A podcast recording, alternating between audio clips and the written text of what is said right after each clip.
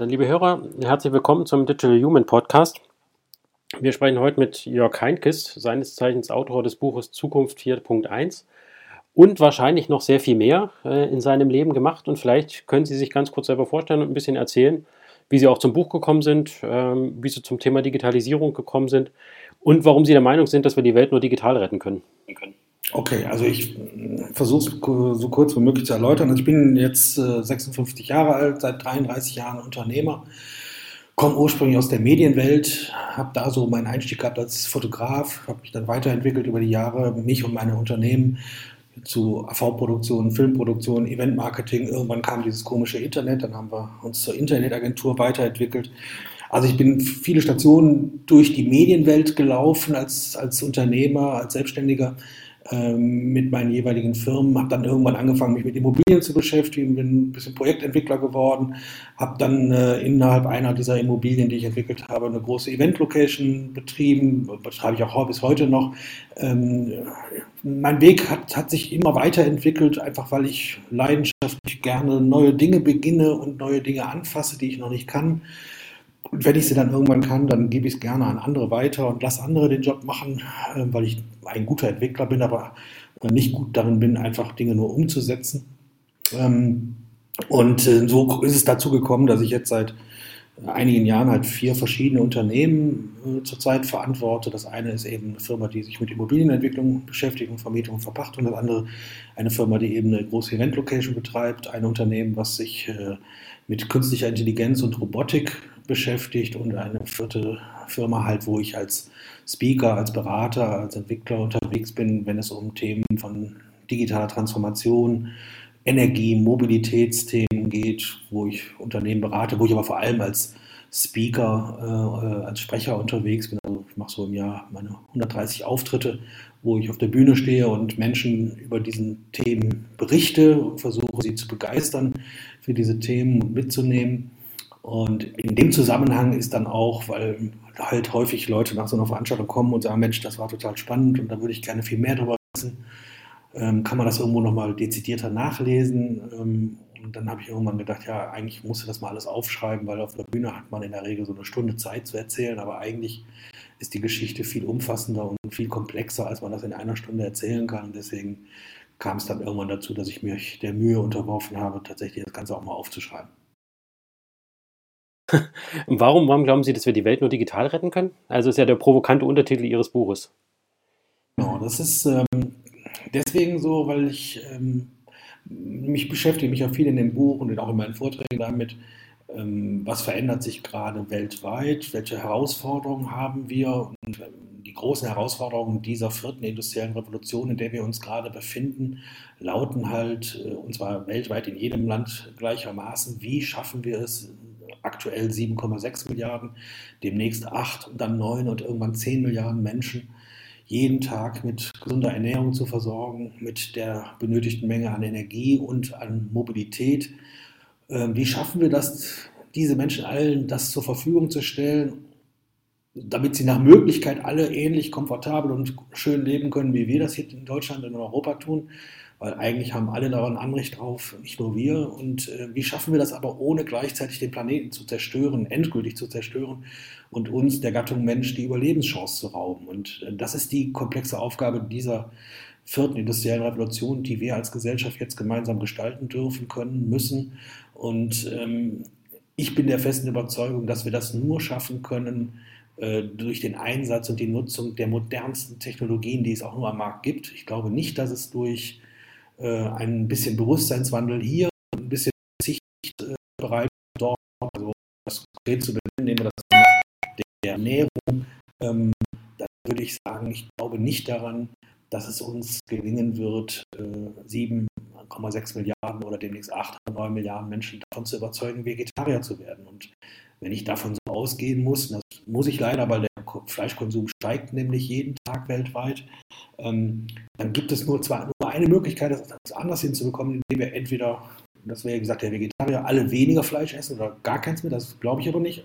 Die Alternative ist eben, dass wir es technisch machen. Dann müssen wir eben Fleisch anders herstellen als bisher. So wie wir es bis jetzt machen, in der industriellen Fleischproduktion, ähm, erzeugen wir einfach so einen unfassbar hohen CO2-Ausstoß, der uns äh, unser Klima zerstört und damit uns die Lebensgrundlage nimmt und wir zerstören unser Grundwasser, wir zerstören unsere Körper, indem wir uns mit Antibiotikaresistenzen vollstopfen oder diese erzeugen, indem wir das Fleisch essen von den Tieren, die wir vorher mit Antibiotika vollgestopft haben. Also es gibt eine so ungeheure zusammenhängende Prozesskette, die nur alleine mit dem einen Thema Fleisch verbunden ist und ähm, da glaube ich dann eben, wenn wir das wenn wir nicht alle Vegetarier werden wollen, und das scheint so zu sein, dann müssen wir halt über In-vitro-Fleisch oder andere Technologien versuchen, Fleisch anders herzustellen, damit die Menschen das Fleisch kriegen, was sie unbedingt haben wollen, wir aber das dann in einer Art und Weise machen, die dann weniger Energie verbraucht, weniger äh, Ressourcen auf dem Planeten benutzt und einfach weniger CO2-Ausstoß, weniger Grundwasserverseuchung und so weiter zur Folge hat, nach Möglichkeit gar keine. Und das sind halt in allen Themenfeldern, davon bin ich überzeugt, haben wir heute eigentlich alle Technologien bereits in der Hand, um es anders und besser zu machen. Manche wird vielleicht auch noch viel besser werden können und müssen in Zukunft, aber wir haben heute schon eigentlich für fast alle äh, relevanten Themenfelder die Technologien äh, in der Hand, um es äh, besser zu machen. Die sollten wir einfach nutzen, weil es wird nur so möglich sein, glaube ich. Beim, beim Fleischkonsum sprechen Sie ja wahrscheinlich unter anderem auch vom Thema 3D-Drucker. Ähm, für die Fleischherstellung. Gibt es auch noch andere Technologien, von denen Sie jetzt schon sagen, das sind genau die Technologien, die uns zukünftig unsere, unsere Umwelt erhaltenswert lassen oder unser, unsere Umwelt erhalten? Meinen Sie jetzt bezogen auf das Thema Ernährung und Fleisch oder auf andere Themen? Nö, generell. Also tatsächlich wirklich einfach ähm, eine Technologie oder Technologien, die Ihnen spontan so einfallen, wo Sie sagen, das ist genau die Technologie, die uns Zukunft das Leben retten wird. Ja, klar, natürlich. Also nehmen wir das Thema der, der Energie. Also wir wissen, wir, wir, die Art und Weise, wie wir bisher Energie ähm, für uns nutzbar machen, äh, in den Bereichen von Wärme, Kälte, Strom und der Mo Energie, die wir brauchen, um Mobilität zu organisieren, machen wir das bisher in einer Art und Weise, die unseren Planeten restlos zerstört.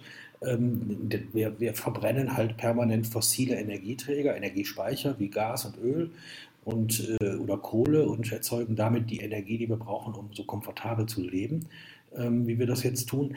Denn wir könnten das längst auch zu 100 Prozent mit erneuerbaren Energien machen. Wir haben die, Energie, die Technologien. Wir können mit Wind, mit, mit Solarstrom, ähm, mit Biogas, Wasser äh, und so weiter, wir könnten längst 100 Prozent der Energie äh, elektrisch herstellen, äh, erneuerbar, dezentral in der Hand der Bürger äh, herstellen. Die Technologien sind aller Markt.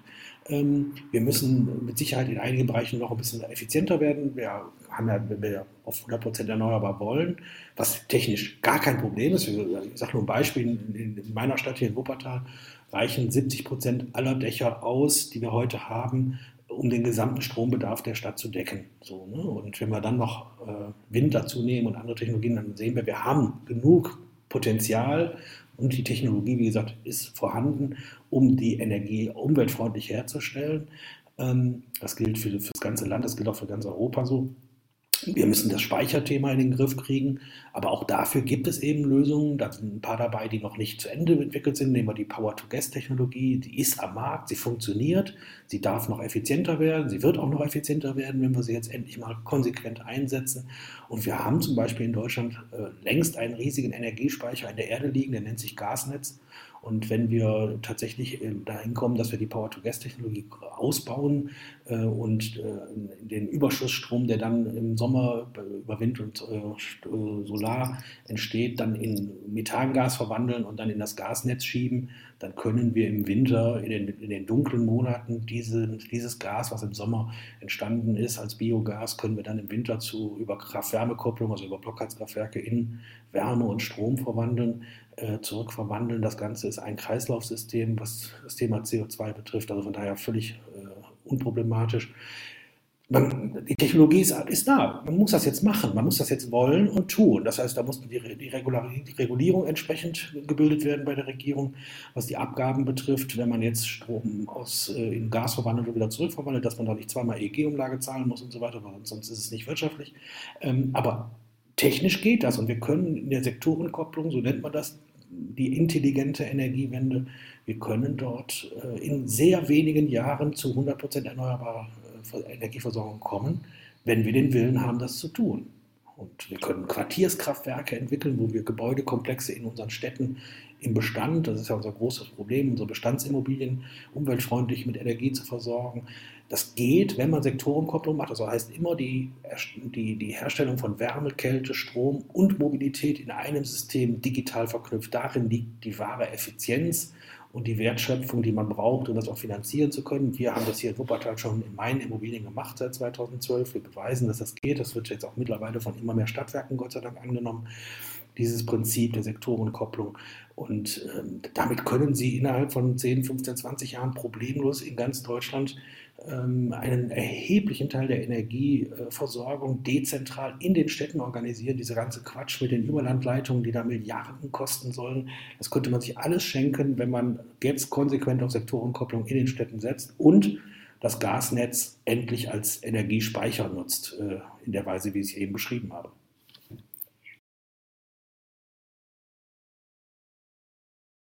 Nicht viele intelligente Lösungen entwickelt haben. Ich sage nur Brennstoffzelle als, ähm, als eine mögliche Technologie. Ähm, warum glauben Sie, tun wir es nicht? Also warum sind wir an vielen Stellen einfach so gehemmt, neue Technologien einzusetzen, um die Probleme der Menschheit zu lösen, aber auch vielleicht einfach um alltägliche Dinge einfach mal besser zu machen? Ich glaube, es hat ganz viele Ursachen und Gründe. Das eine ist sicherlich, wir leben in einem Land voller Angsthasen. Ne? Deutschland ist ein, ein, Land der Angsthasen. Äh, wir haben schlichtweg Angst vor Veränderungen, weil das liegt vielleicht ein bisschen daran, dass, wir, dass es uns so unfassbar gut geht und dass wir die Menschen erstmal als erste Reaktion auf eine drohende Veränderung immer glauben, es könnte jetzt schlechter werden. Ne? Uns geht es halt, wir haben viel zu verlieren gerade und wir werden auch viel verlieren, wenn wir so weitermachen. Ähm, also das mag der eine Grund sein, der andere ist vielleicht kultureller, dass wir eben als Gesellschaft denen abstammen, die vor 150, 200 Jahren nicht in die Boote gestiegen sind. Ne? Also es gab Menschen, die stiegen in die Boote vor 200 Jahren und sind aufs Meer hinausgefahren und hatten keine Ahnung, wo sie hinkommen und sind aufgebrochen in, das, in die neue Welt nach Amerika die hatten den Mut, äh, das zu tun und die Leidenschaft und die Zuversicht, dass sie etwas Großartiges erleben werden. Und wir stammen halt von denen ab, die gesagt haben, fahrt mal schön, ich bleibe lieber zu Hause. Auch das macht vielleicht was genetisch mit einem Volk.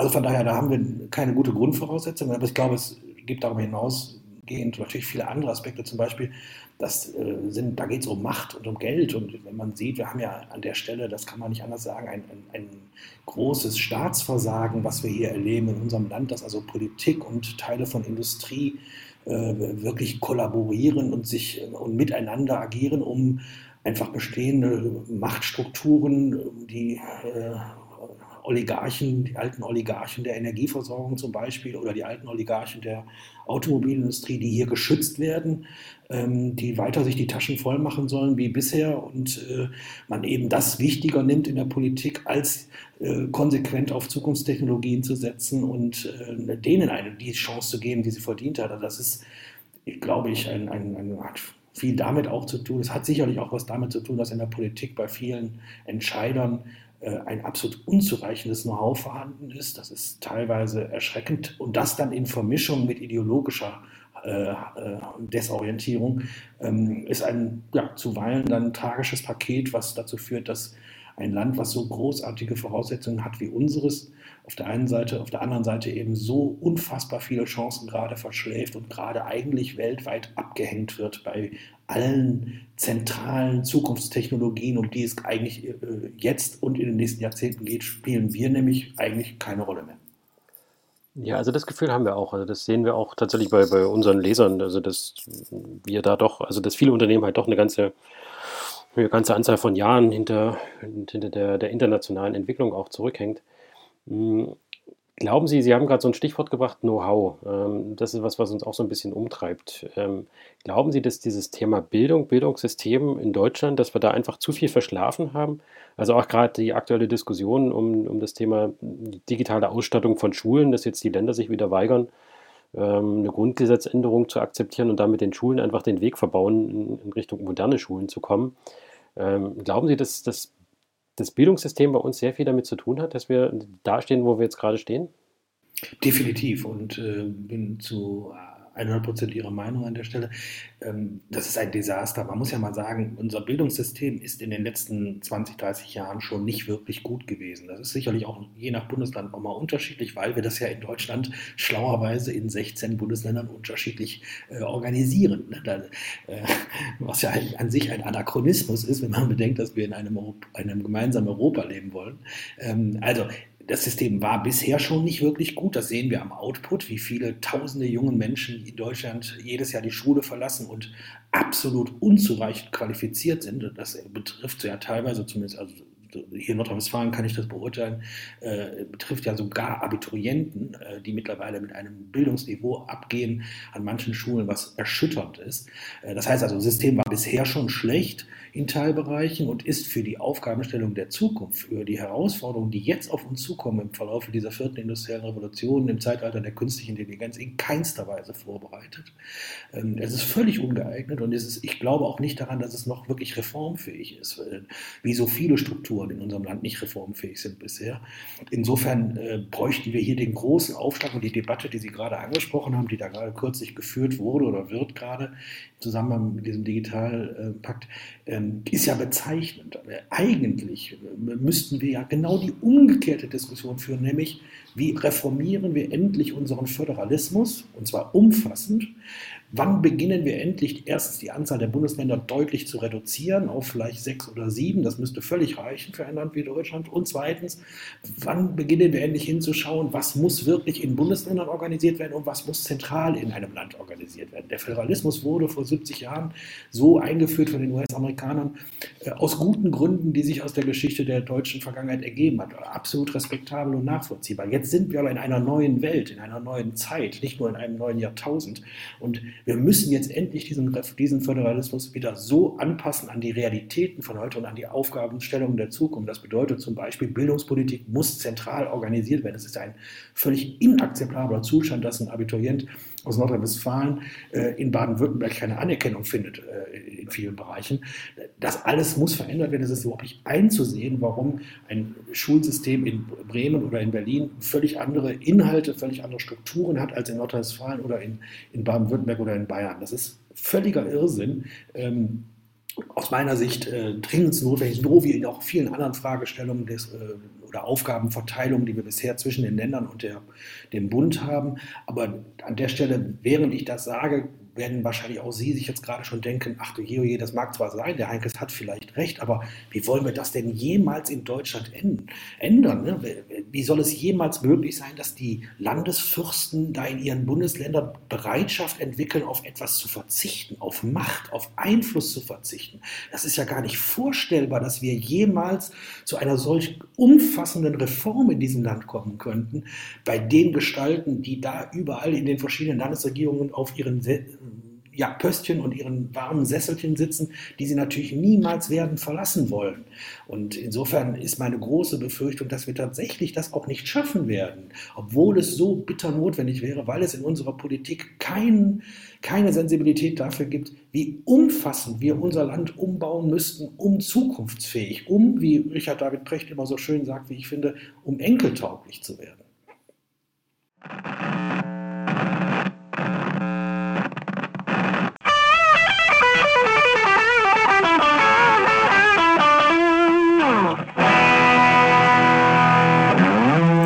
Wir hoffen, dass euch der Podcast Teacher Jugend bisher gefallen hat und freuen uns über jeden ja, weiteren Besucher. Also empfehlt uns ruhig weiter.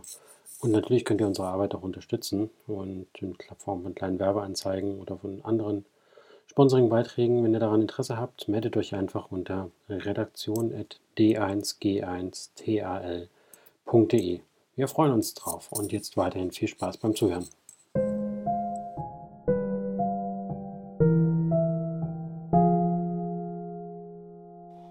Ja, ich glaube, da sprechen Sie vielen unserer Leser auch aus dem, aus dem Herzen, äh, weil ich glaube, dass viele Unternehmer das ähnlich sehen.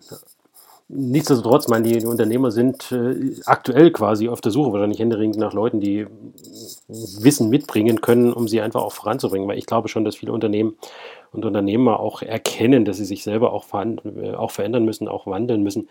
Aber was würden Sie so, so, meinen Sie sind selber Unternehmer, was würden Sie einem mittelständischen Unternehmer mitgeben, der jetzt gerade heute äh, drüber nachdenkt, äh, Wen soll ich einstellen? Was muss ich dem, dem Mitarbeiter mitgeben, damit er mein Unternehmen zukünftig voranbringen kann? Naja, ich glaube, ein, ein, ein guter Unternehmer oder eine gute Unternehmerin haben bestimmt schon mitbekommen, dass wir einen großen Wandel erlebt, äh, erleben und erlebt haben schon mittlerweile, nämlich, dass wir heute einen Markt der Mitarbeiter haben. Ne? Und Mitarbeiter von heute, gerade die jüngeren Leute, sagen wir mal unterhalb der 40, agieren und ticken ja schon völlig anders, als das früher der Fall gewesen ist. Und äh, das sieht man, glaube ich, in den Einstellungsgesprächen, die man führt an vielen Stellen, ähm, dass die, die Aspekte, über die ein, äh, ein, ein Bewerber oder heute, wir sagen noch immer Bewerber oder Bewerber, in Wirklichkeit sind die Unternehmen ja heute die, die sich bewerben darum, dass sie noch einen Mitarbeiter kriegen können, zumindest wenn es um gute Leute geht. Ähm, also, aber die Menschen, die da heute ihre Arbeitskraft einem Unternehmen anbieten, fragen ja nach völlig anderen Dingen als früher. Früher ging es im Wesentlichen um Geld und um Autos, ähm, dicken Firmenwagen. Heute fragen die so Dinge wie, wer, bist denn du? Äh, was, was, was habt ihr denn für eine Philosophie an eurem Unternehmen? Welche Werte vertretet ihr eigentlich? Was sind eigentlich eure Ziele? Wo wollt ihr eigentlich hin? Worum geht es denn noch außer um Geld verdienen? Wer sind eigentlich die Leute, mit denen ich da den ganzen Tag meine Zeit verbringen müsste? Will ich mit, sind das überhaupt Leute, mit denen ich meine Zeit verbringen will? Das ist der größte Teil meiner Lebenszeit, die ich da am Arbeitsplatz verbringe. Wie flexibel seid ihr? Habe ich die Möglichkeit, einen Teil meiner äh, Arbeitsleistung auch zu Hause im Homeoffice zu verbringen? Ähm, das sind alles Fragestellungen, die heute junge Menschen viel, viel mehr interessieren als die Frage nach Geld oder dicken Autos. Und ähm, ich glaube, dass da Unternehmen sich dramatisch verändern müssen. An vielen, also manche haben sich ja schon verändert und haben das, haben das schon sich daran angepasst an diese neue Lebenswirklichkeit, aber viele auch noch nicht und haben noch gar nicht begriffen, warum sie vielleicht nicht mehr so viele Bewerber haben wie früher oder warum sich mancher Bewerber dann eben für ein anderes Unternehmen entscheidet, obwohl man ihm ein tolles Auto und viel Geld geboten hat.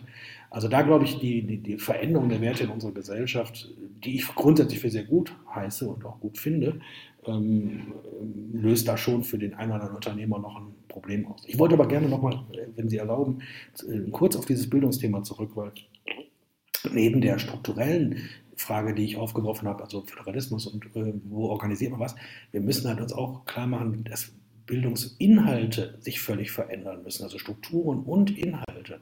Äh, das Zeitalter der vierten industriellen Revolution bedeutet eben, dass es überhaupt keinen Sinn mehr macht, bestimmte Inhalte Kindern zu vermitteln, beziehungsweise sie damit zu nerven und äh, äh, zu belasten, äh, wie wir das heute tun. Viele Inhalte, die wir heute in der Schule vermitteln, machen morgen keinen Sinn mehr. Und das muss deswegen auf den Prüfstand in Frage gestellt werden. Äh, Lehrer und Lehrerinnen müssen viel, viel stärker qualifiziert werden im Zusammenhang mit all diesen neuen Zukunftstechnologien, da ist das Wissen bei denen, gerade bei den Älteren natürlich, aber auch bei den Jüngeren teilweise äh, viel zu gering. Digitalkompetenz muss in die Schulen. Es geht nämlich in erster Linie gar nicht darum, dass die Leute neue Laptops kriegen, das ist auch schön. Äh, und natürlich ist es ein Anachronismus, wenn Kinder heute noch einen Schulranzen, der 15 Kilogramm schwer ist, durch die Gegend schleppen mit Schulbüchern, die teilweise 10 oder 20 Jahre alt sind. Das alles ist absurd. Natürlich müssen diese Inhalte digitalisiert sein oder ein, ein, ein einziges iPad würde reichen, um sämtliche Inhalte jederzeit zur Verfügung zu haben. Und die könnte man dann auch täglich aktualisieren und würde nicht zehn Jahre lang äh, mit veraltetem Wissen arbeiten. Also von daher, alles das ist richtig. Technologie ist total wichtig, aber wir brauchen vor allem mehr Wissen, mehr Kompetenz, und zwar in den Köpfen der Lehrerinnen und Lehrer, der Menschen in der Ministerialbürokratie, die das alles organisieren und natürlich damit auch bei den Schülerinnen und Schülern, die ja heute oft deutlich kompetenter sind, was Digitalisierung betrifft, als Lehrerinnen und Lehrer. Und deswegen äh, sehe ich es auch keinem Lehrer nach, der dann da ein schlechtes Wissen manchmal bekommt und sich nicht wohlfühlt, wenn er merkt, dass er von seinen Schülern links und rechts überholt wird. Also alles das ist dramatisch, muss sich dringend verändern. Insgesamt müssen wir verstehen lernen, dass Kinder ins, längst, nicht nur in Zukunft, eigentlich längst, aber wir können ja jetzt nur noch die Zukunft entscheiden. Es geht in der Schule, in der Bildung in Zukunft nicht mehr so sehr darum, ein ganz bestimmtes Wissen zu vermitteln. Natürlich braucht es Basiswissen, logisch. Kinder müssen schreiben können und müssen rechnen können und bestimmte Basisdinge einfach wissen. Das ist da gar keine Frage. Aber wenn ich auf Knopfdruck jedes Wissen dieser Welt abfragen kann, jederzeit, an jedem Ort der Welt, wo es Internet und Strom gibt, dann muss ich das nicht alles wissen. Das ist einfach nicht nötig. Was Kinder und Jugendliche brauchen, ist Persönlichkeit, Empathie, Kreativität, ähm, weil in Zukunft werden Menschen sich im Laufe ihres Berufslebens immer wieder komplett verändern dürfen, müssen, können. Das heißt, die Zeit, das Zeitalter, dass jemand irgendeinen Beruf erlernt, zum Beispiel Maschinenbeschlosser oder Elektriker oder Dachdecker und dann sein Leben lang das bleibt, die Zeit ist halt vorbei. Gott sei Dank, weil nämlich kein Beruf wirklich 40 Jahre lang Spaß macht. Und, ähm, aber die, das bedeutet, wir brauchen eine Befähigung, äh, eine, eine Bereitschaft, eine Lust darauf, sich verändern zu dürfen. Und das bedeutet, man muss, man muss es wollen, man muss da, darf da keine Angst vor haben, sondern man muss es als Gewinn empfinden können. Das muss mir vermittelt werden als Kind. Und ich muss das Wissen haben, wie ich Wissen generieren kann, mit, damit ich dann, wenn ich nach fünf Jahren plötzlich einen ganz anderen Job mache, das spezifische Wissen, was an der Stelle gebraucht wird, mir dann in wenigen Wochen oder Monaten äh, wieder beschaffen kann. Ich muss also wissen, wie ich lernen kann, wie ich Wissen generieren kann. Das muss ich beigebracht haben. Eigentlich sind, wenn man ehrlich ist, wenn ich in meine Schulzeit zurückgucke, die Schulfächer, die bei mir fast nie stattgefunden haben, die eigentlich immer ausgefallen sind, das war Sport, Musik, Theater, ähm, Kunst, all diese Fächer sind eigentlich die wichtigsten die wir in der Schule bräuchten. Das sind aber die, die in, bei mir zumindest in meiner Schulzeit fast nie stattgefunden haben, ähm, weil sie nicht für wichtig genommen wurden. Man meinte halt, Mathematik ähm, oder Englisch lernen wäre wichtiger ähm, oder andere Fächer. Ich glaube, dass wir das komplett überdenken müssen und genau hingucken müssen, ähm, welche Fächer der Vergangenheit oder welche Themen und äh, Wissensbereiche sind wirklich noch relevant und wie viel davon und ansonsten Persönlichkeiten entwickeln, äh, das wäre die Hauptaufgabe von Schule für mich.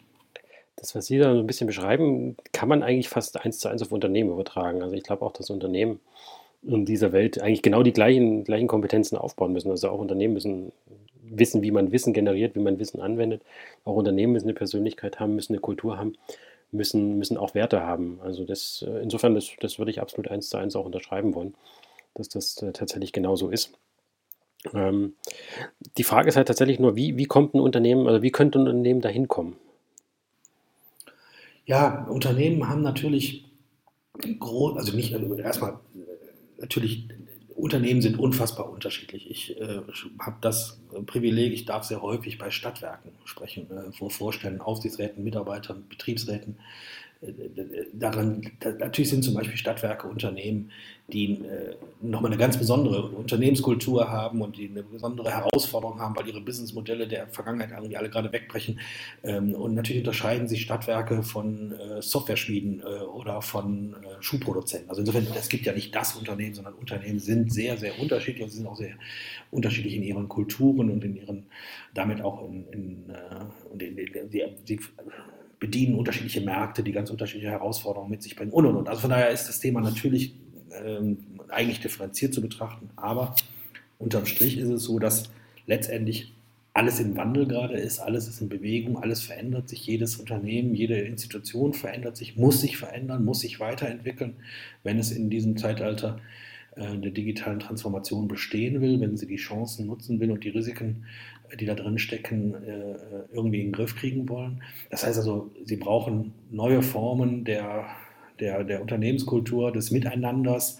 Teilweise brauchen sie völlig neue ähm, äh, ähm, Business Cases, völlig neue Wertschöpfungsketten, die sie entwickeln müssen. Ähm, dazu gehört heute vor allem das ganze Thema natürlich der Daten. Daten sind eben nicht das Öl von morgen, sondern das Öl von heute. Und ein Unternehmen, ich habe letztens bei einer Versicherung zu dem Thema äh, mit den Vorständen diskutieren dürfen. Und wo ich gesagt habe, Leute, überlegt mal, ihr habt von 10 Millionen Menschen, habt ihr Daten, ihr, habt, ihr wisst über 10 Millionen Menschen in diesem Land unfassbar viel. Ihr wisst, wie die heißen, wo die arbeiten, wie gesund die sind, äh, welches Einkommen die haben. Ihr habt ein unfassbares Wissen über die Menschen. Das ist doch, das kann doch Basis sein für neue Business Cases, für neue Geschäftsmodelle. Wer, wer verpflichtet euch denn, nur äh, die Versicherungen anzubieten am Markt und zu verkaufen, wie die ihr seit Jahren anbietet. Warum denkt ihr nicht mal äh, wie Amazon und fangt mal an, euch selber anzugreifen, selber disruptiv zu werden und ähm, vielleicht völlig neue äh, Angebote euren Kunden zu machen? Ähm, also ich glaube, da ist unglaublich viel Innovationskraft gefordert bei den Unternehmen. Äh, ich habe bei mir in meinen Unternehmen das so erlebt, das Wichtigste, glaube ich, was äh, bei mir dazu geführt hat, also dass meine Unternehmen in der Regel sehr erfolgreich waren und auch heute noch sind, war, dass ich erstens immer auf der Suche war nach Menschen, die besser sind als ich, die das irgendwie besser können als ich. Ähm, das hilft sehr. Und das Zweite, äh, immer wieder die Bereitschaft zu haben, alles in Frage zu stellen. Und zwar am wichtigsten und am besten an dem Tag, wo man gerade immer am erfolgreichsten ist. Ne? Und wenn man das macht, konsequent, wenn man immer wieder die Bereitschaft hat, äh, die eigene Leistung, auch wenn sie noch so erfolgreich ist, wieder in Frage zu stellen und zu überlegen, was von dem, was uns in den letzten Jahren so erfolgreich gemacht hat, braucht die Menschheit eigentlich morgen noch? Was braucht der Markt morgen noch davon? Kann das sein, dass das, was wir bisher so unglaublich erfolgreich gemacht haben, in, womöglich in wenigen Tagen, Wochen, Monaten kein Mensch mehr braucht auf dieser Welt. Entweder weil es andere noch besser machen oder weil es die Märkte gar nicht mehr gibt, weil sie wegbrechen. Also immer wieder, gerade im, im Fall des größten Erfolges, alles in Frage stellen, weil Erfolg macht in der Regel nur träge, müde äh, und besoffen. Ähm, entwickeln kann man sich eigentlich wirklich nur in Zeiten von Niederlagen. Und ich glaube, dass man da, also wenn wir das schaffen, eine, eine stärkere Kultur des Versagens zu entwickeln, äh, damit wir dann auch mal eine Kultur des Erfolges wirklich bekommen können, dann können wir da in den Unternehmen ein ganzes Stück weiterkommen, wenn wir die Bereitschaft entwickeln, Fehler zu machen, zu, äh, viel mehr zu testen, viel mehr zu wagen, viel mehr zu experimentieren, ähm, um dann zu schauen, Dingen, die nicht funktioniert haben, warum hat es eigentlich nicht funktioniert. Daraus kann man eine Menge lernen, deutlich mehr als aus der Frage, warum man an irgendeiner Stelle erfolgreich gewesen ist. Ja, ich glaube, das Thema Fehlerkultur wird, wird ein großes Thema, glaube ich, in Unternehmen werden. Also auch da die sich dran zu gewöhnen, dass man, dass man Fehler machen kann und dass Fehler auch, auch wertvoll sind äh, und auch Wissen generieren. Ich würde gerne mal auf das Thema Digitalisierung so ein bisschen zurückkommen. Ähm, Sie sind ja extrem euphorisch und auch sehr positiv dem, dem ganzen Thema Digitalisierung eingestellt. Man sieht natürlich schon auch, dass es auch negative Seiten geben wird, äh, geben kann. Ähm, nenne nur ein Beispiel. Also gefühlt ähm, habe ich das, also ich habe das persönlich das Gefühl, dass es äh, tatsächlich so, so, eine Kluft gibt. Also es gibt Leute, die das Thema Digitalisierung begreifen, das Thema Digitalisierung annehmen, auch wissen, wie sie mit neuer Technologie umgehen. Aber ich glaube auch, dass es, und ich, auch, ich sehe es auch so, dass es, dass auch eine große Menge an Leuten gibt, ähm, die damit gar nichts anfangen können, die auch teilweise abgehangen werden und die auch vielleicht zukünftig gar keinen Zugang mehr dazu finden und damit vielleicht auch zu, von, von wichtigen Prozessen auch, äh, auch in der Gesellschaft auch mit ab, äh, abgehängt werden. Wie bewerten Sie das? Ja, Sie haben ja leider recht. Ich habe das gestern witzigerweise äh, in so einem schönen O-Ton gehabt, da hatte ich einen Vortrag gehalten ähm, und im Anschluss äh, kam eine Frau zu mir an den Stand und, und kaufte ein Buch, also mein Buch von mir und sagte, ich glaube, äh, toller Vortrag, also bedankte sich und sagte, ich, ich werde das jetzt mal lesen. Sagte, weil ich äh, bisher überlasse ich das mit diesem ganzen Digitalisierungskram immer alles meinen Kindern. Und ähm, aber jetzt gerade, während Sie da so erzählt haben, habe ich das Gefühl bekommen, das ist nicht schlau von mir. Ich sollte vielleicht doch mich lieber selber auch ein bisschen damit beschäftigen. Und da habe ich gesagt, ja, das ist, das ist toll, dass ich das bei Ihnen auslösen durfte, ähm, weil das ist tatsächlich genau unser Dilemma. Ne? Das sind wir bei dem Thema Digitalkompetenz. Ein, ein, nicht unerheblicher Teil unserer Bevölkerung verfügt über keine Digitalkompetenz. Und das ist natürlich tragisch äh, für das jeweilige Unternehmen, wo die arbeiten oder die Institution, wo sie wirken.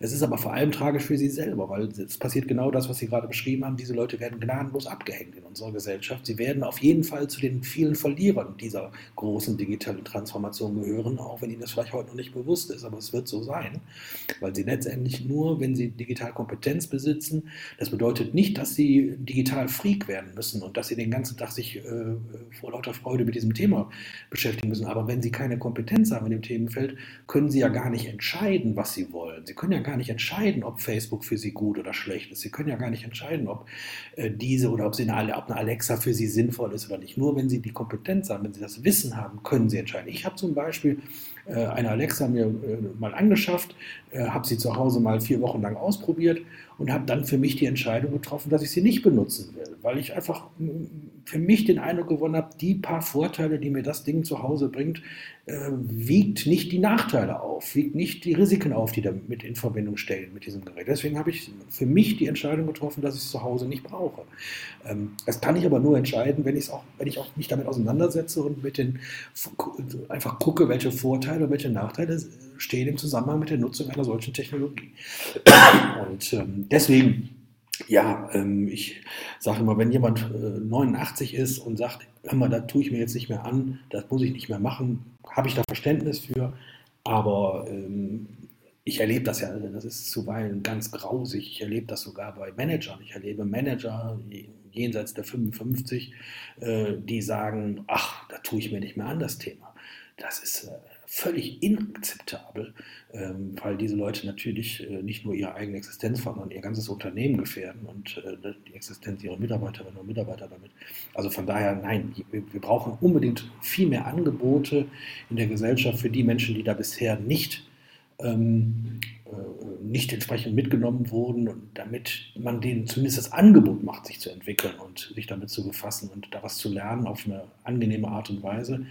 Klar, wer sich dann am Ende total verweigert und einfach partout nicht will, dem kann man dann irgendwann nicht mehr helfen. Das ist halt so, man kann sie ja leider nicht zwingen, aber ähm, ich würde mir wünschen, da gäbe es viel mehr äh, Lösungsansätze, viel mehr Angebote in der Gesellschaft. Aber das ist natürlich in einem Land, in der die Führung, die sogenannten Eliten so schlecht bei diesen Themen aufgestellt sind, ist das natürlich auch wirklich schwierig. Ne? Da gibt es nicht die Vorbilder, die, äh, die die Menschen dann mitnehmen und ihnen vermitteln, dass es wichtig ist, sich damit auseinanderzusetzen. Das ist in anderen Ländern, gehen Sie mal nach Estland oder in andere Länder, da ist das völlig anderes. anders und da ist dann auch die Begeisterung, die Leidenschaft der Menschen, sich äh, mit diesen Themen zu befassen und da diese, auch diese Technologien auch für sich zu nutzen natürlich viel größer. Ich habe letztens bei einer Sparkasse gesprochen, da sagte der Vorstand, ähm, wenn man ehrlich ist, unsere Filialnetz, was wir hier betreiben, betreiben wir nur noch für ein paar Rentner und für Migranten. Äh, sonst kommt da keiner mehr hin. Ähm, die Leute, die äh, nicht Senioren sind oder eben Migranten sind, machen das alles elektronisch. Alles geht alles online. Aber für die machen wir das noch. Und, aber irgendwann werden sie es sich nicht mehr leisten können. Irgendwann werden eben diese Bankfilialen zum größten Teil weg sein, weil das natürlich völlig unwirtschaftlich mittlerweile ist und die Banken das nicht mehr finanzieren können. Aber was bedeutet das dann für die, die eben nicht mit diesen Technologien umgehen können, die dann keinen entsprechenden Support, keinen Service mehr erleben? Ja, auch, auch in Summe. Also was, was bedeutet was bedeutet es für die Städte am Ende? Also ich wohne auf einem, mehr oder weniger auf einem Dorf oder einer kleinen, kleinen Ministadt, äh, keine 20.000 Einwohner, also die drei, die, äh, die fünf Teilorte zusammen. Ähm, und ich merke das natürlich schon, dass äh, Bäcker verschwinden, dass der Einzelhandel vor Ort so ein Stück weit verschwindet. natürlich, die Bankfilialen fallen auch weg. Ähm, das verändert natürlich auch die Gemeinschaft vor Ort, also den, den Ort selber, also auch die Gesellschaft drumherum. Dramatisch in erheblicher Weise, aber da kommen natürlich viele Dinge zusammen. Das eine ist, dass, dass diese Angebote wegfallen. Das ist ja schon lange so. Ne? Das ist ja jetzt kein, das ist ja nicht jetzt durch die Digitalisierung, dass das wegfällt, sondern es fällt ja schon ganz lange weg, weil es einfach wirtschaftlich nicht mehr funktioniert hat, weil sich Einkaufsgewohnheiten verändert haben. Auch die Leute auf dem Dorf haben eben irgendwann in ihrem kleinen Edeka-Laden nicht mehr gekauft, sondern sind dann doch in der Regel zum Großeinkauf irgendwo 30 Kilometer weit zum nächsten Supermarkt gefahren. Und dann äh, wurde damit auf die Art und Weise natürlich dem Edeka-Laden die wirtschaftliche Grundlage entzogen. Und da, deswegen gibt es den nicht mehr, weil die Menschen dann doch lieber mit dem Auto irgendwie zum Supermarkt gefahren sind, wenn es um den Großeinkauf ging. Und den kleinen Resteinkauf, den haben sie dann bei Edeka gemacht. Ähm, also insofern diese Veränderung von, von, von äh, Einkaufsverhalten von, von Menschen in der Gesellschaft wirkt sich dann so aus. Äh, und äh, natürlich hat aber auch die Digitalisierung was damit zu tun, weil wenn wir uns äh, zum Beispiel Ausgehkultur ansehen, also dass Menschen abends weggehen in Gaststätten, um anderen Menschen zu begegnen, in Diskotheken oder wie auch immer, auch das hat sich natürlich dramatisch in den letzten Jahren verändert. Das hat auch was mit Digitalisierung zu tun, keine Frage, weil, sagen wir mal ehrlich, ein Großteil der Diskothekenbesitzer früherer Zeiten ist an einem Wochenende gerne in der Disco gegangen, weil er irgendein Mädel oder irgendeinen Typ kennenlernen wollte. Ähm, und heute machen sie das halt übers Internet. Das ist einfach viel einfacher, preiswerter und erfolgversprechender, äh, als stundenlang in irgendeiner äh, Diskothek rumzustehen, am Tresen rumzulümmeln und krampfhaft zu versuchen, irgendjemanden anzusprechen ähm, und sich am Ende einen Korb nach dem anderen zu holen. Das können sie halt übers Internet einfach besser machen. Und ähm, das führt dazu, dass Diskotheken eben in Deutschland und in anderen Ländern sterben, wie die Fliegen. Äh, das ist so. Und das führt auch dazu, dass Besuche in Gaststätten reduzierter werden, weil man natürlich heute auch, früher musste ich in eine Kneipe gehen, um mich mal mit jemandem zu unterhalten. Heute setze ich mich aufs Klo und kommuniziere über meine sozialen Medien mit Tausenden von Menschen, wenn ich möchte. Ähm, also das ist sicherlich eine andere Form von Kommunikation, keine Frage. Aber ähm, ob das jetzt qualitativ so viel schlechter ist, als am Tresen mir das Gesülze von Willi und Hermann anhören zu müssen, ähm, darüber kann man diskutieren. Aber es macht natürlich viele Dinge auch unverbindlicher. Also wenn ich so gerade an Partnervermittlung über das Internet, man, ja, man, man hat keine, also man, man hat keine wirklich persönliche Beziehung mehr zu den Personen, die man da hin und her swiped. Ähm, und äh, ich glaube auch, dass sich das schon auch äh, auf, das, auf das Verhalten dann im realen Leben aus, ausprägt. Also ich habe schon das Gefühl, dass Dinge, ich weiß nicht, ob die Digitalisierung jetzt der, der, der Grund dafür ist, aber dass Dinge tatsächlich unverbindlicher geworden sind, dass die Menschen ähm, ja, also im, auch im Umgang untereinander ähm, doch deutlich reservierter, deutlich, äh, ja, also loser in ihren Beziehungen geworden sind. Das, also ich bin mir nicht sicher, ob das stimmt, was Sie sagen. Ich versuche gerade mich an Beispiele zu erinnern. Es kann sein, dass das so ist. Ähm, nachgewiesen wäre es für mich nicht, aber ich bin mir nicht sicher, ob es stimmt. Also wäre ich jetzt äh, etwas zurückhaltend. Ähm, kann sein, aber da würde ich gerne mal was drüber lesen, da in meiner Studie drüber sehen oder so, die das belegt. Ähm, oder ob das vielleicht doch nur ein Gefühl jetzt von Ihnen ist. Ich weiß es wirklich nicht genau. Habe ich mich noch nicht mit auseinandergesetzt. Ja, also wie gesagt, Gefühl, also durch nichts belegt, also das ist eigentlich nur so persönliche Beobachtung. Nein, also ich, ich würde es jetzt auch nicht ausschließen wollen. Das ist, ich meine, dass, dass sich unsere Gesellschaft in dramatischer Weise äh, auch natürlich im menschlichen Umgang miteinander und untereinander verändert, auch durch Digital, auch und gerade durch Digitalisierung ist überhaupt keine Frage.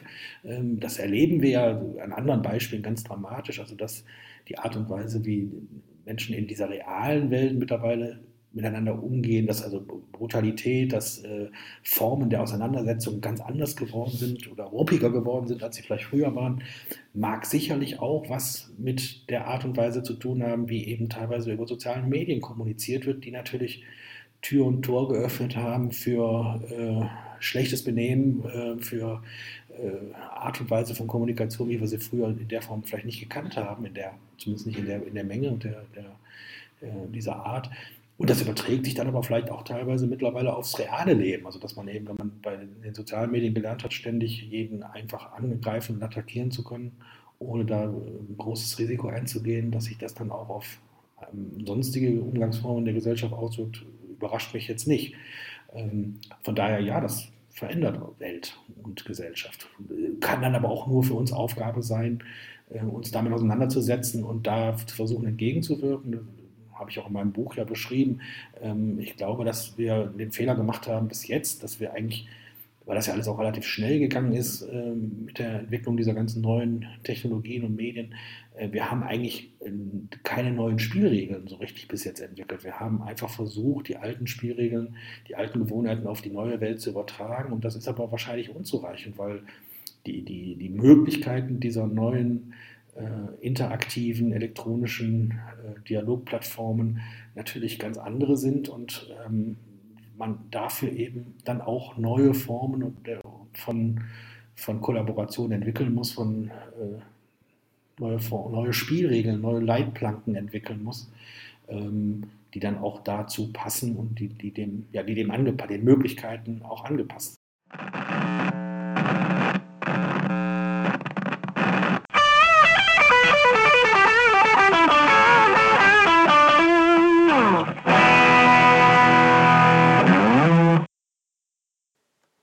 Falls euch gefällt, was ihr bisher gehört habt, dann könnt ihr Digital Human auch ganz einfach abonnieren. Ihr findet unseren Podcast unter den gängigen Plattformen wie iTunes oder Castbox, aber natürlich auch auf unserer Webseite unter d1g1thl.de. Und jetzt weiterhin viel Spaß beim Zuhören.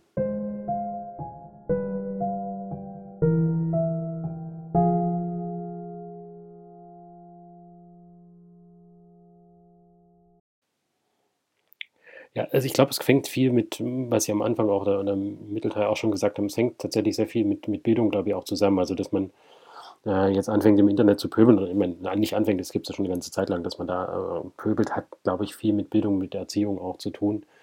Äh, insofern halte ich es für einen wichtigen Punkt, was Sie auch gesagt haben. Eigentlich muss man da anfangen. Ich glaube, damit kann man viele, könnte man viele Probleme auch vermeiden oder auch viele Schwierigkeiten einfach äh, umgehen. Ich würde gerne noch auf einen Punkt zurückkommen, den wir am Anfang ganz kurz äh, nur angerissen haben. Ähm, wir hatten über das Thema, äh, Unternehmen müssen sich wandeln, weil sie einfach neue Mitarbeiter äh, gewinnen müssen oder also eine andere Form von Mitarbeitern gewinnen müssen.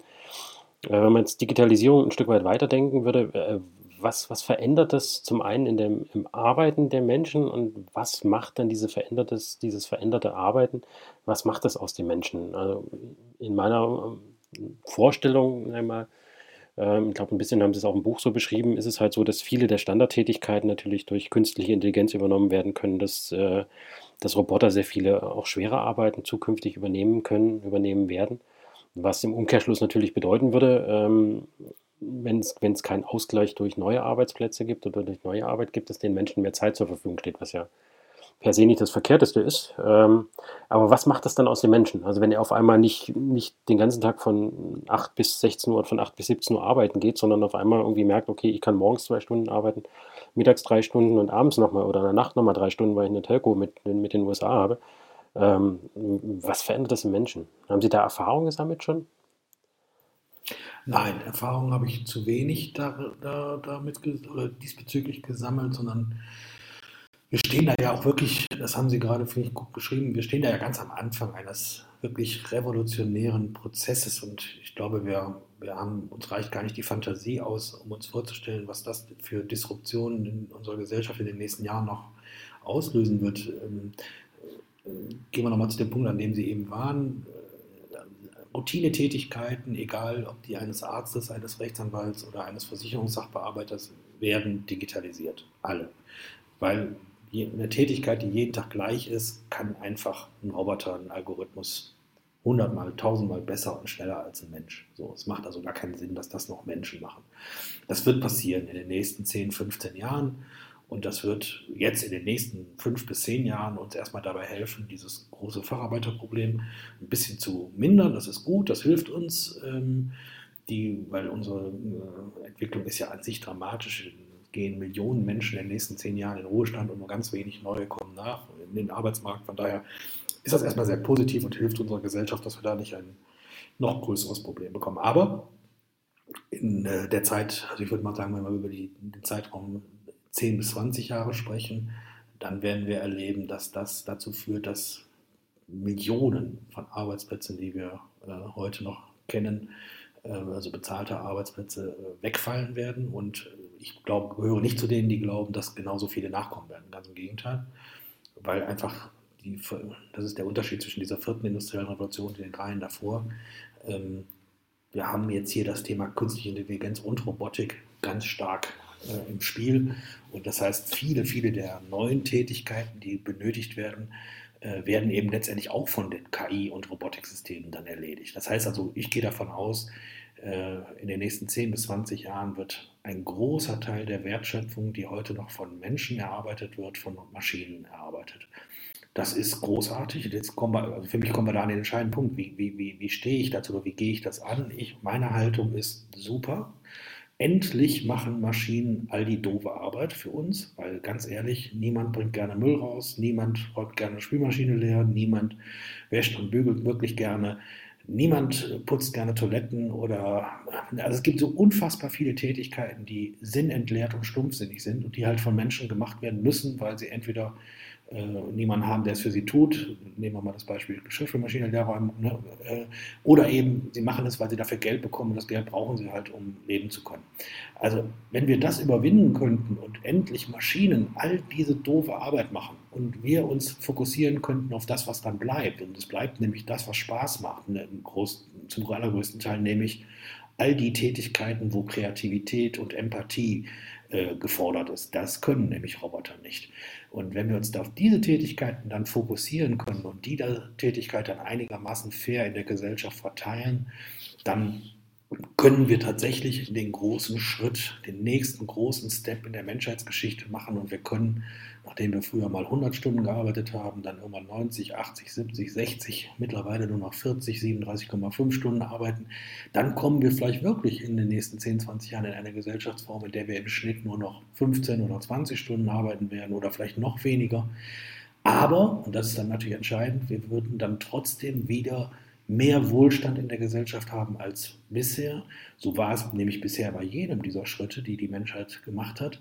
Ähm, das setzt allerdings voraus, und das ist natürlich ganz entscheidend, dass es uns gelingt als Gesellschaft, das ist eine politische Aufgabe, ähm, die Verteilung von Wertschöpfung ganz anders zu organisieren als bisher. Ne? Denn wenn Algorithmen und Roboter in Zukunft einen Großteil der Wertschöpfung erarbeiten, das heißt also unser Bruttosozialprodukt wird wachsen und wachsen und wachsen, das ist alles cool, aber die Frage ist, wer kriegt das Geld? Wer kriegt diese Wertschöpfung? Wer bekommt die?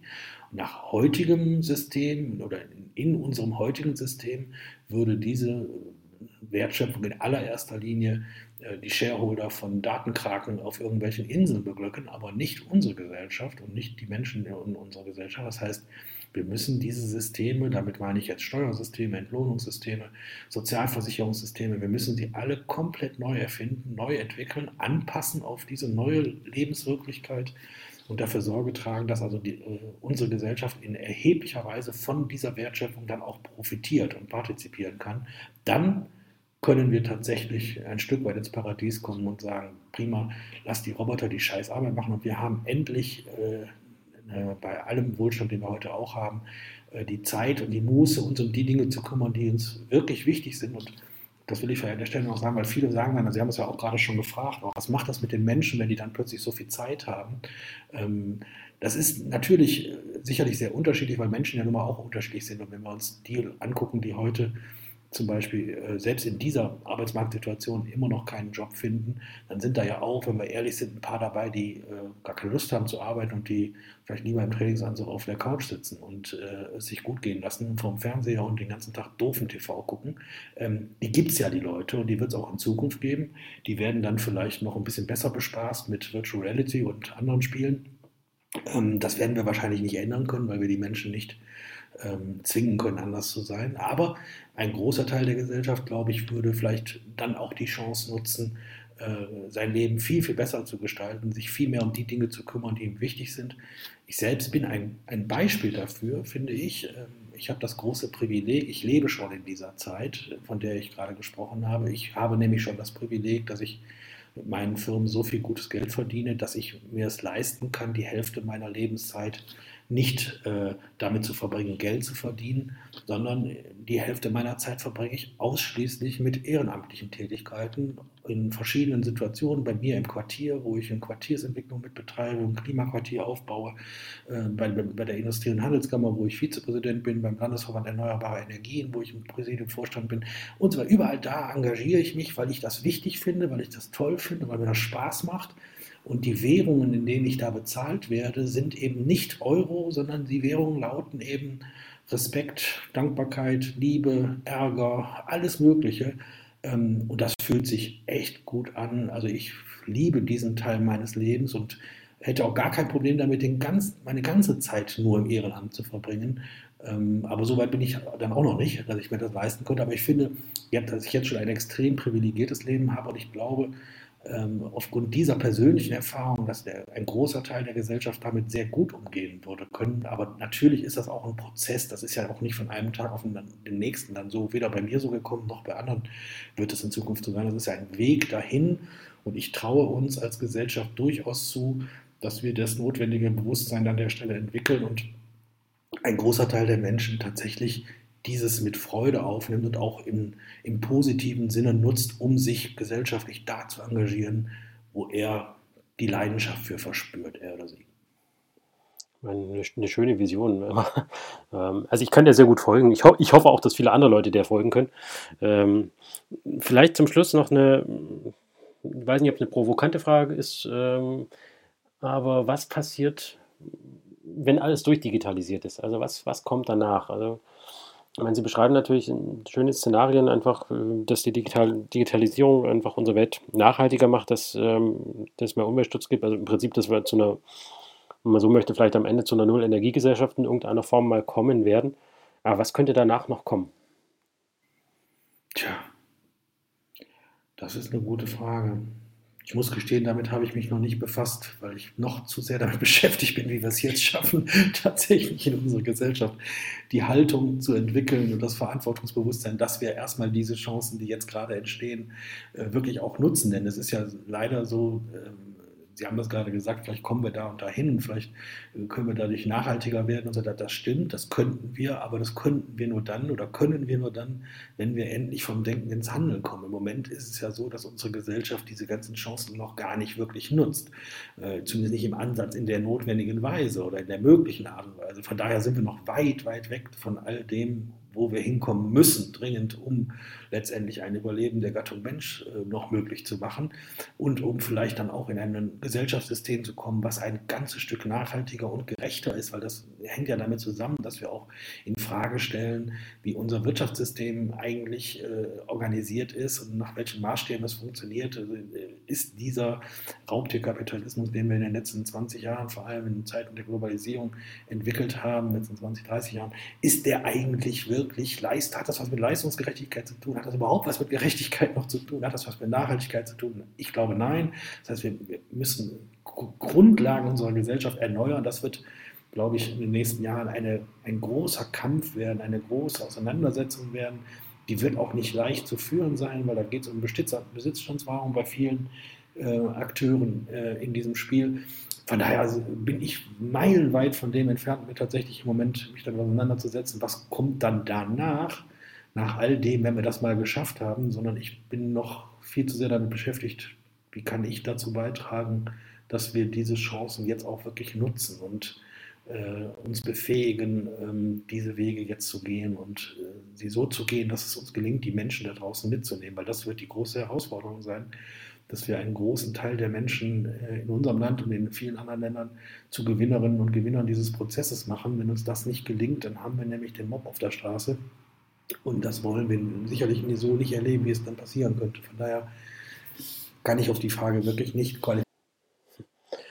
Ich meine, Sie sind selber Unternehmer. Was würden Sie jetzt so als, ja, vielleicht als kleines, als kleines äh, Schlussstatement äh, einem anderen Unternehmer mit auf den Weg geben wollen, der jetzt vielleicht tatsächlich im Augenblick in so einer Art Lethargie verhakt äh, und, und ja, so ein bisschen wie das Kaninchen vor der Schlange sitzt, äh, merkt, dass sich alles verändert und eigentlich, dass äh, es ihn wahrscheinlich irgendwie auch mal verändern wird und aber er nicht, nicht den Mut hat zu springen ähm, oder wegzurennen oder was auch immer. Also was, was würden Sie so einem Unternehmer gerne mit auf den Weg geben?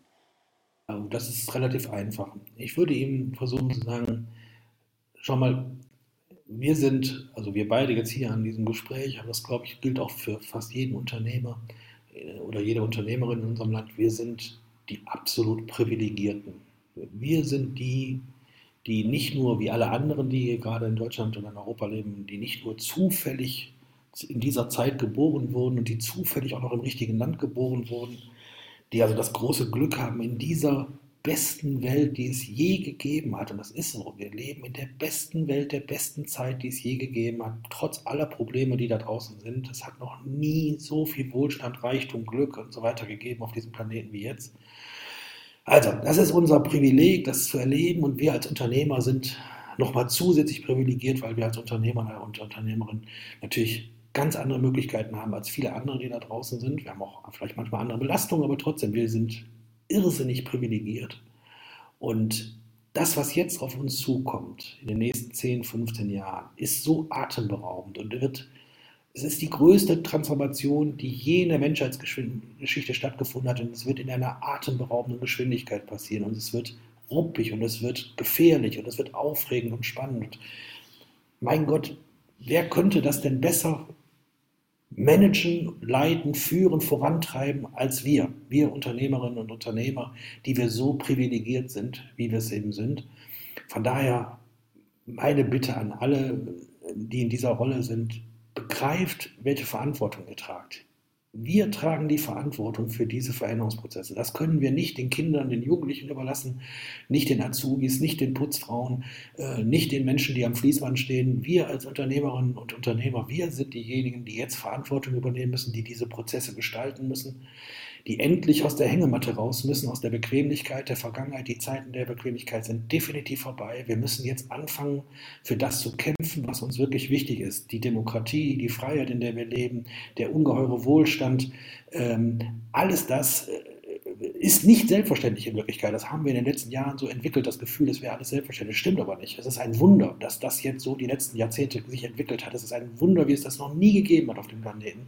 Und wenn uns das wirklich so wichtig ist, wie wir mal sagen, dann heißt es jetzt Verantwortung übernehmen, Haltung beweisen, äh, für das kämpfen, was, was, äh, was wir bewahren wollen und endlich vom Denken ins Handeln kommen. Machen. Nicht immer nur rumquatschen, nicht immer nur blöde Reden halten, nicht immer nur Geschichten erzählen, sondern machen. Machen, machen, machen. Ah, wunderbares Schlusswort. ich danke herzlich für die Zeit ähm, und auch für das äh, wirklich sehr inter interessante und tiefergehende, tiefergehende Interview. Ich hoffe, es hat Ihnen auch ein bisschen Spaß gemacht. Ja, war, war richtig schön, hat richtig viel Spaß gemacht. Ja. Dann, wie gesagt, nochmal herzlichen Dank ähm, und mal sehen, was, äh, was die Unternehmer dann daraus machen. Ich hoffe, dass möglichst viele diesen Aufruf aufgreifen und äh, wirklich auch mal ins Machen, ins Tun kommen. Das fände ich prima.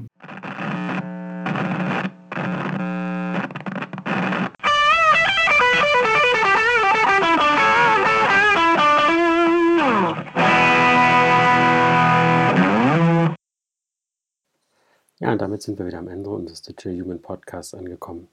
Dieses Mal mit dem Autor Jörg Heinkes. Wir hoffen, es hat euch genauso viel Spaß gemacht wie uns beim Interviewen von Jörg Heinkes. Und vielleicht gab es dann doch die eine oder andere Anregung, wie ihr euer Unternehmen oder natürlich vielleicht auch euer Leben besser, einfacher und vor allem nachhaltiger gestalten könnt. Wir freuen uns natürlich sehr über Weiterempfehlungen oder auch wenn ihr uns abonniert. Wie gesagt, ihr findet uns unter allen gängigen Podcast-Channels wie iTunes, Castbook und ähnliche. Und darauf hinweisen möchten wir auch sehr gerne, dass wir ähm, eine eigene Zeitung haben, die Digital Agenda.